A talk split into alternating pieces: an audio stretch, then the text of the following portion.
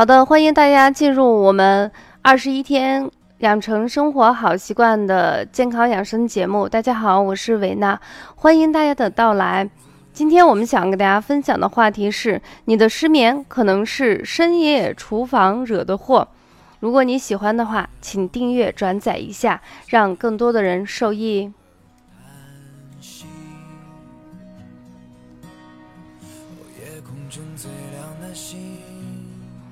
虽然我们这个节目呢，它是跟夜晚深夜厨房是有关系的，但是录制的时间并不是到夜晚，因为太晚了，我们就要睡觉了。那经常在上课的过程中，有一些学员会问很多经常常见的问题。第一个问题是：老师，你不是晚上几乎不吃饭吗？你是什么时候开始这样自觉的呢？你看到美食？难道真的能经得住诱惑吗？你真的不会过了晚上九点以后还没有去出去撸个串儿呀？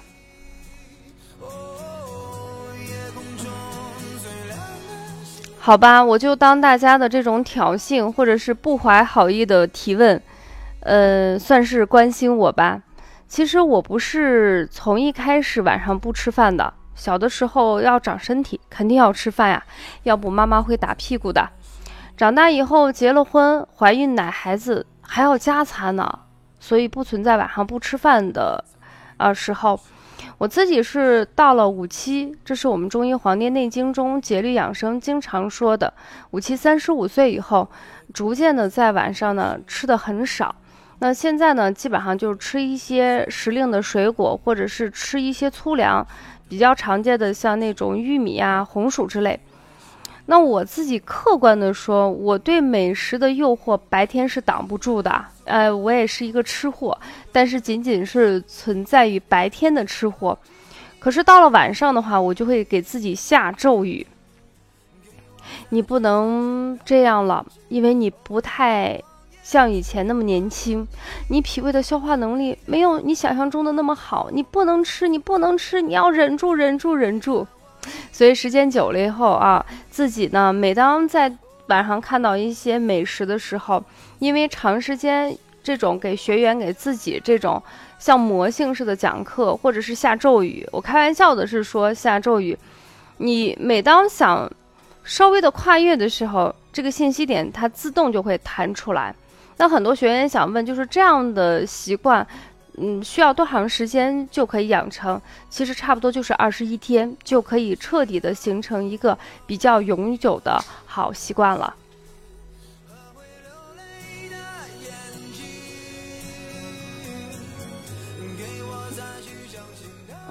那关于过了晚上九点以后有没有出去撸过串呀？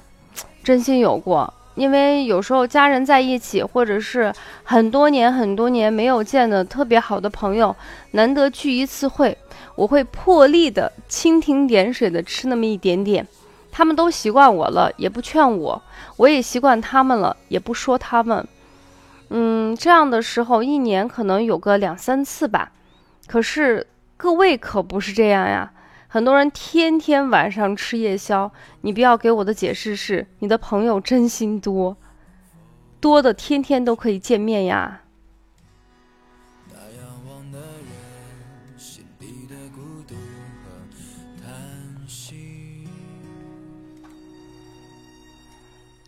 那今天呢，伟娜不想老生常谈的说吃的晚、吃的撑会导致一些，比如说胃难受，因为这个道理三岁的孩子现在都会懂一些，也不会说，哎呀，你吃的晚、吃的多、吃的撑会导致你高血压、高血脂和高血糖，因为你早已经是了。我今天想说说你糟心的失眠，现在城市的人或者是一些职场的人。啊，这个失眠对大家的困惑其实影响很多，很多人非常的痛苦，非常的难受。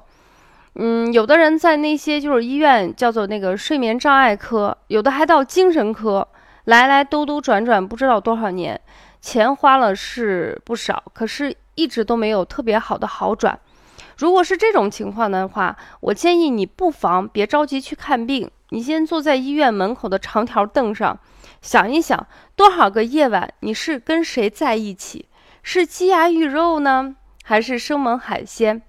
是罐头副食加泡面呢，还是花生米就着啤酒喝呢？你回忆清楚了，病根儿就找到了。其实这个呢，在我们两千多年以前，我们的前辈都总结的非常的好。中医有一句话是这样说的，叫做“胃不和则夜不安”。这个这句话是出自我们《黄帝内经·素问》啊《逆调论》中。呃，原文是这样的，给大家周一周啊，叫“阳明者，胃脉也。胃者，六腑之海，其气溢下行。阳明逆，不得从其道，故不能卧也。”其实翻译成大家能够比较熟悉的说，就是在我们人体里头，我们中医一直把我们的五脏称为阴脉，我们的六腑称为阳脉。阳脉呢，它主的是人体的气机的运动。那么六腑的气一直要往下走，比如说我们的胃气啊、胆气，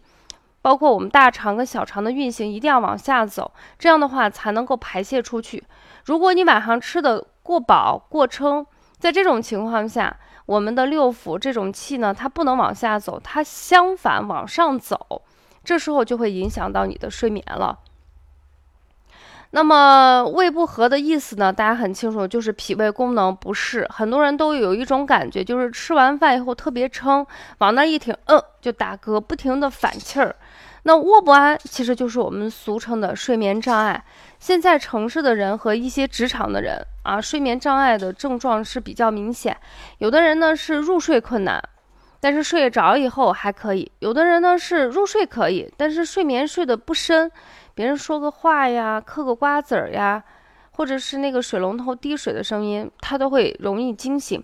还有的人是睡着以后呢，晚上的梦特别多啊。有的人形容就是晚上做梦就跟电视连续剧，啊，你像我记得原来台湾有一个电视剧叫做《看了又看》，好像是有四百多集吧。我记得我上高中的时候，我妈就看这个电视剧，一直看到我上大学，所以这个梦就像电视连续剧一样，今天有，明天有，后天还有，一直连续不断。有一些人呢，就是做那种恐怖片儿，晚上会半夜把自己吓醒，一身冷汗。那么醒完以后，有的人是能睡着，有的人就睡不着了。还有的人是没有这些症状，正常入睡，睡得也还可以。晚上做梦呢也行，但是他的症状就是早上起来后睡觉以后，感觉整个人特别疲劳，就像跑了一晚上的马拉松。具体干什么事情自己不清楚，但是整个人是比较疲劳的。嗯，上班的最开始那半个小时到一个小时，人没有清醒的状态，所以这些呢都是跟我们的睡眠障碍有关系。我们非常有意思的做了一个研究，就是你到医院去啊，就是你不要到那个失眠科去查问，你就到医院的脾胃科，你去看看那种有胃炎呀、肠炎呀、胃溃疡呀、十二指肠溃疡的这些人，你问问他们。大部分都有一些晚上不容易入睡，睡后易醒，睡眠时间超过四个小时，还有一些人几乎都会出现多梦呀，起床后乏力，记忆力差，所以这时候就会发现他俩匹配起来。我们经常说《黄帝内经》是非常博大精深的，呃，很多西医包括国外的一些研究者用很多药理学呀实验，不断的去印证在《黄帝内经》中说的话。但是他们很奇怪，在两千多年以前，中国人到底是用什么样的方法总结出来他们之间千丝万缕的关系？所以这也是我们中国传统文化特别值得人骄傲、值得我们去推广、值得我们去遵循的一个方法。我们虽然可能在两千多年以前不能用一些现在所谓的非常科学的一些实验，但是我们。经过我们的前辈不断的总结，发现，哎，你晚上吃的不好，吃的过晚，或者是你本身胃肠功能出现问题的时候，时间久了以后，就对你的睡眠出现了一些影响，可能就会出现一些障碍。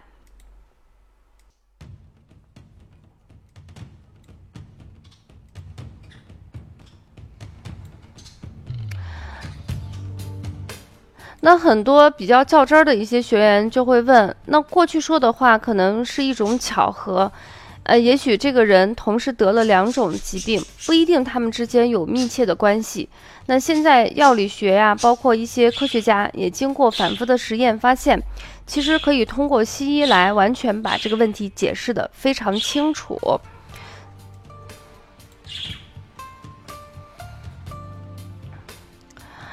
呃，实验发现原来只存在脑内的这种肽类物质。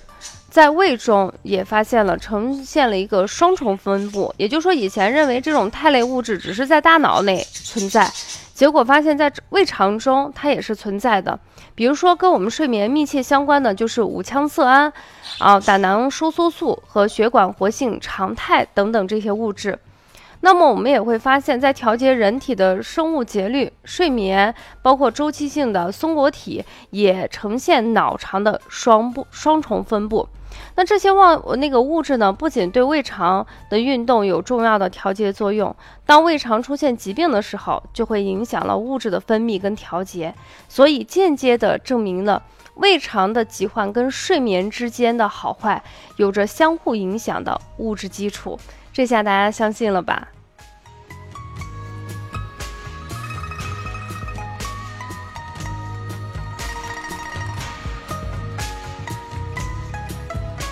所以，不管是我们中医的《黄帝内经》，还是我们中国传统文化千年以来的实践证明，还是我们西方的一些现代实验，都说明了我们的胃肠功能跟我们的失眠是有密切关系的。所以以后大家不要一遇到失眠就认为自己是不是工作累了，是不是熬夜加班了，我神经衰弱了，然后服用一些安眠药或者是养神的药。可能这些药物吃完以后，它确实能够暂时改善你的睡眠状态，但是这种东西治标不治本。要想解决睡眠的问题，首先你得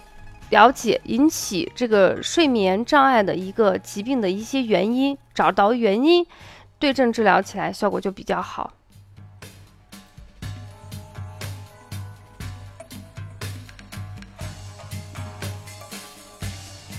那我们很多人都说，那我不知道我自己到底是因为我神经衰弱呢，还是我压力大引起的失眠，还是因为就像你说的，我晚上喜欢吃夜宵引起的？那对于这两个，大家仔细的、客观的去分析一下。如果你真的是因为压力大、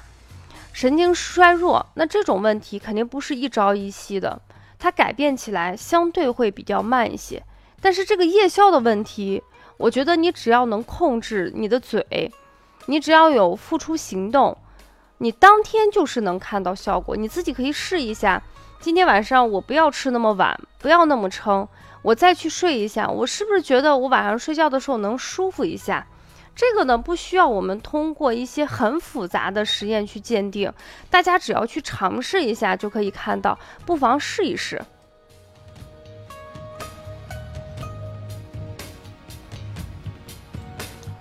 嗯，其实，在我们的节目中，我经常会反反复复的强调一个问题，可能现在大家不缺少对这个健康的理念，因为大家都知道生命是最可贵的，大家也不缺少或缺养生的知识，因为现在的书籍，包括电视呀、广播非常的多，但是我觉得最缺失的就是你明明知道这个不对，你明明知道那个很好，但是你不愿意去实践。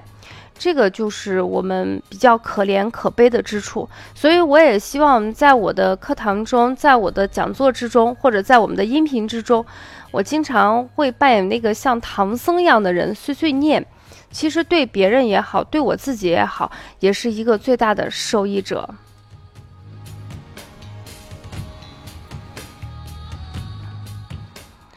那么我们现在的很多女士跟男士都非常的爱美，想想你的大眼袋、黑眼圈，想想你用了很多高级的护肤品，但是皮肤依然是干瘪无光泽，再想想你躺下那个硕大的肚子，还有那种一紧一慢的呼吸，分分钟都把自己憋醒，